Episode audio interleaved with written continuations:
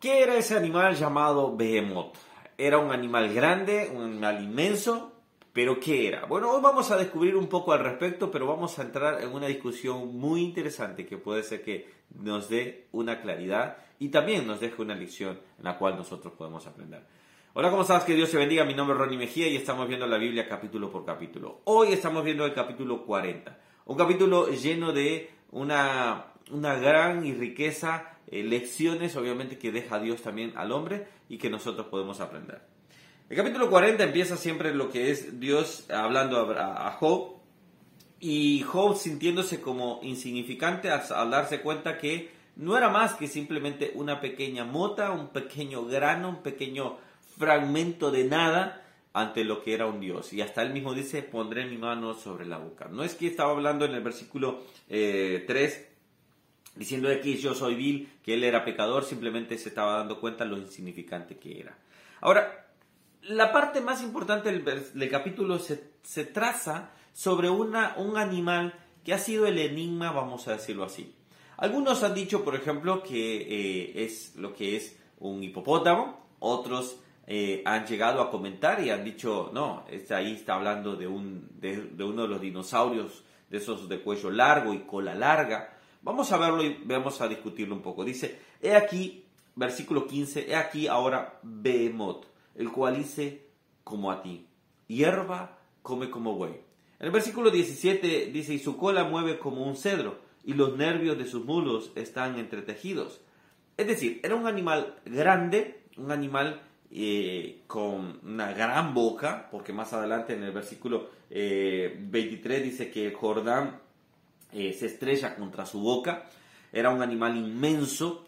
Entonces, hay, controversia, por ejemplo, algunos comentaristas llegan a decir, bueno, este era un hipopótamo, por ejemplo. Sí, e, e, era grande, porque miren, su boca es grande, come hierba. Pero también hay incongruencias en compararlo, por decirlo así, con versículo 17, dice, su cola mueve como un cedro. Otra versión, la nueva, eh, la traducción del lenguaje actual dice, su cola mueve como un árbol. Bueno, eh, hay mucha discusión sobre este tema. No voy a puntualizar, decir, bueno, eh, es esto, porque también nosotros no estuvimos en ese tiempo, pero me parece más llamada la atención, no era un hipopótamo, sinceramente. Era un animal inmenso, un animal grande, y aquí podríamos entrar en la discusión, por ejemplo, y yo considero, por estudiado este tema, obviamente, que sí, quizás no está hablando más de un hipopótamo, sino estaría hablando más de ese que podríamos conocerlo como el dinosaurio de cuello largo y una cola larga, por ejemplo. Eh, este sería un tema a discutir con mucha, mucha información, pero quiero que nos centremos en lo siguiente. El versículo 15 me llama este, este punto. He aquí, ve, ahora Behemoth, el cual hice como a ti. Una de las cosas del paradigma tradicional, lo que es la ciencia nos ha tratado de enseñar, es que nosotros venimos después de, una, de un proceso llamado evolución. Pero la evolución tiene sus errores en cuestión de también es como una creencia. Hay que creer muchas de esas cosas. He visto videos de National Geographic donde muestran, donde como de un lagarto, como de un ratón, que fue evolucionando y después terminó siendo un chimpancé, pero, y aquí estoy cortando a grandes trazos, y después termina siendo un, un, un Homo sapiens. Pero al final, eh, lo que la evolución trata es quitar un ente creador para que el hombre es el efecto, el resultado de un proceso, pero no de un creador. Entonces me gusta este versículo, dice acá, no me quiero centrar tanto en, en, yo justificar y decir, sí, es un dinosaurio, aunque yo sinceramente, si me preguntan, yo lo creo más de esa manera, porque no encontraría que el paradigma tenga más razón que la Biblia. Yo me voy a basar en la palabra.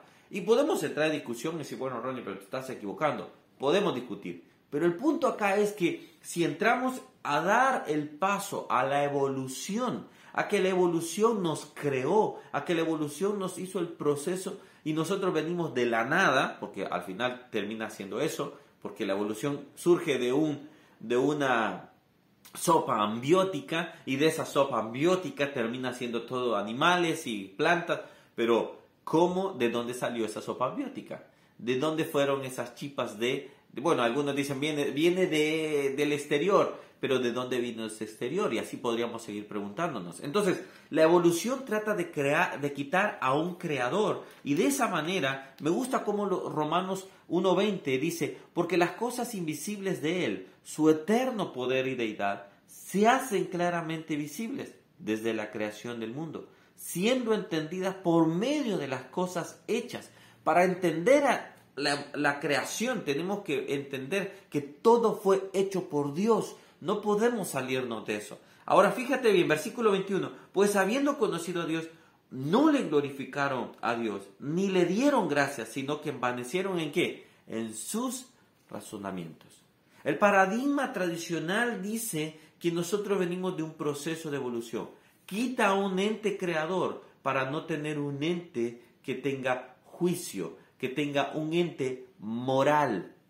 Si quitamos a Dios eh, de, la ecuación, quitamos la moral, quitamos al ente moral que un día juzgará al mundo.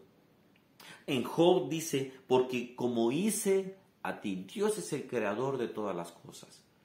Yo quiero desafiarte a que estudies y te des cuenta que más que simplemente de un proceso, que más que simplemente de venir de un ente evolutivo, venimos de un ente creador hay un diseño. Y esto alguien eh, científico podría decir, sí, tú estás basando en, en, lo que es eh, el, el, ah, el, modelo del, del diseño. Bueno, yo creo más en un diseñador, creo más en un creador que en un ente evolutivo, que en un desarrollo, en un proceso evolutivo. ¿Por qué? Porque un día yo moriré. Esta es la pregunta que quiero hacerte. Y esto es aquí voy cerrando. Un día todos moriremos. Ahora, cuando te presentes, digamos que Dios no existe y alguien me puede decir, bueno, pero Dios capaz que no existe. Ok, perfecto, pero ¿qué pasa si existe? ¿Quién juzgará al malo?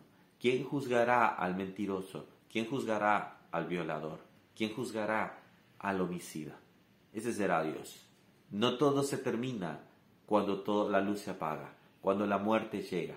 Es realmente solo el inicio de otro gran capítulo que es el capítulo. Alguien decía una vez, esta vida es como el, eh, calentamiento, el entrenamiento y el partido lo vamos a jugar en la eternidad. Entonces, ¿qué quiero decir con todo esto? Dios nos creó, no hay un proceso evolutivo y, si alguien puede decirme, Ronnie, pero están las evidencias, podemos discutir si quieres mucho de ese tema, pero si crees más en un proceso evolutivo, quitas a un ente creador. Si quitas un ente creador, quitas un ente de moral. Y eso es Dios. Es el ente que un día juzgará a este mundo y dará el juicio final. Para algunos, para victoria. Para otros, para condenación. Y eso lo dice la Biblia. Bueno, coméntame aquí, hazme tus comentarios. Hay mucha tela a cortar, pero es un lindo tema también porque lleva a reflexionar no más a todo de, demostrar que sí era, era esto, era lo otro, sino a reflexionar y decir, ok, si no venimos de un eh, proceso evolutivo, entonces algo nos creó. ¿Para qué nos creó? Para glorificarle, para ser parte de su familia, pero un día para estar en su presencia, con él o lamentablemente lejos de él. Bueno, coméntame, déjame en los comentarios, suscríbete al canal, no me voy acortando acá si no se me va yendo más el video. Que Dios te bendiga y bueno, seguimos discutiendo estos temas. Dios bendiga. Y bueno, después viene el capítulo 41, no saben lo que vamos a hablar también. Dios les bendiga, seguimos conversando y viendo Job durante estos días. Ya casi terminamos y después viene Salmos. Dios te bendiga. Chao, chao.